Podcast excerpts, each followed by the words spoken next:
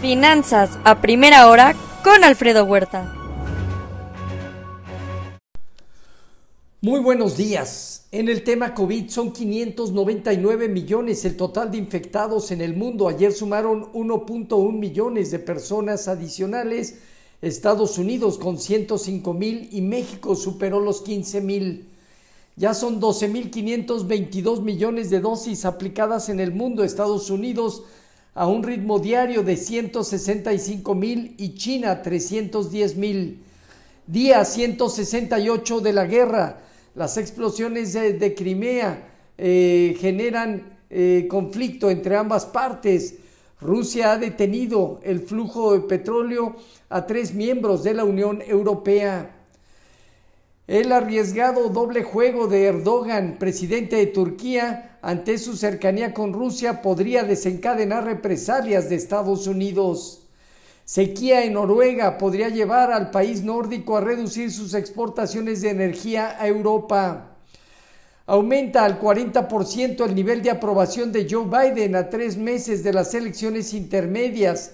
La muerte del líder de Al Qaeda, la actualización de programas eh, de subsidios de chips y reducción de inflación 2022, así como el combate a la inflación, han ayudado en la imagen del presidente Joe Biden. El gobierno de Estados Unidos cancelará el programa Quédate en México. Mercados a la espera del dato de inflación de Estados Unidos al mes de julio. Hoy los bonos en Europa a 10 años observan movimientos a la baja eh, de manera moderada en términos de su rendimiento. En el bono a 10 años en Estados Unidos operando en 2,78, casi dos puntos base abajo. Mercados en Asia observan movimientos negativos. Destaca Hong Kong 2% abajo. China y Japón también negativos. La inflación en China alcanzó el 2.7% anual al mes de julio su nivel más alto en los últimos dos años. Sin embargo, el productor también disminuye del 6.1 al 4.2% anual. En Europa, los mercados a la expectativa del dato de inflación en Estados Unidos presentan movimientos mesurados más menos 0.3% positivos. Alemania, Italia y el Financial Times de Londres, Francia y España con bajas marginales.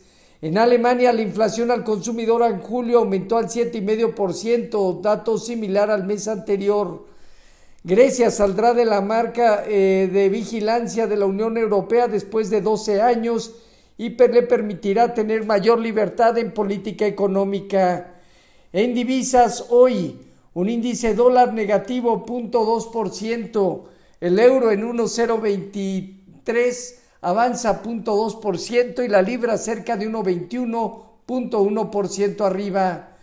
Hoy el petróleo está negativo, el WTI disminuye 1.3%, está en 89.3 dólares, mientras que en metales el oro en 1.807 dólares, abajo 0.3%, al igual que la plata, el cobre positivo 0.3%. Ayer cierres negativos de las bolsas en Estados Unidos en espera de conocer hoy el dato de inflación el mes de julio. El dólar bajó un poco y la curva de bonos del tesoro se presionó ligeramente al alza. Sectores como consumo discrecional, tecnología, comunicaciones y materiales encabezaron las bajas. Elon Musk vendió 6.900 millones de dólares en acciones de Tesla en medio de la incertidumbre sobre Twitter en 10 meses ha vendido 32 mil millones de dólares.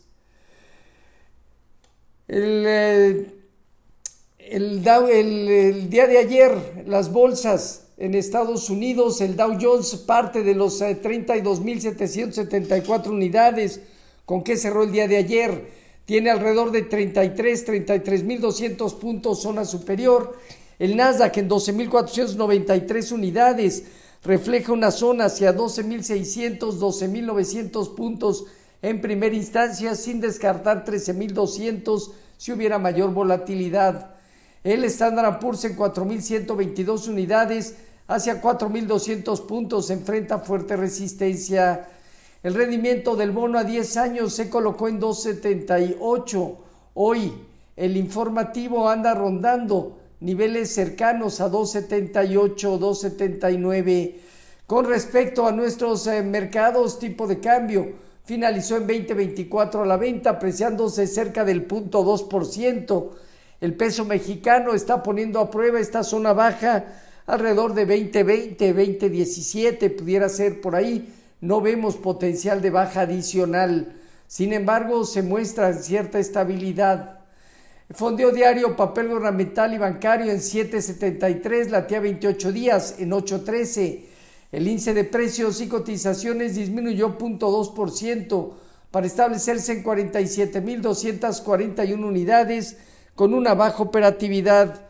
El principal indicador continúa consolidando 46.246 mil puntos, zona baja 48.500, inicio de resistencia.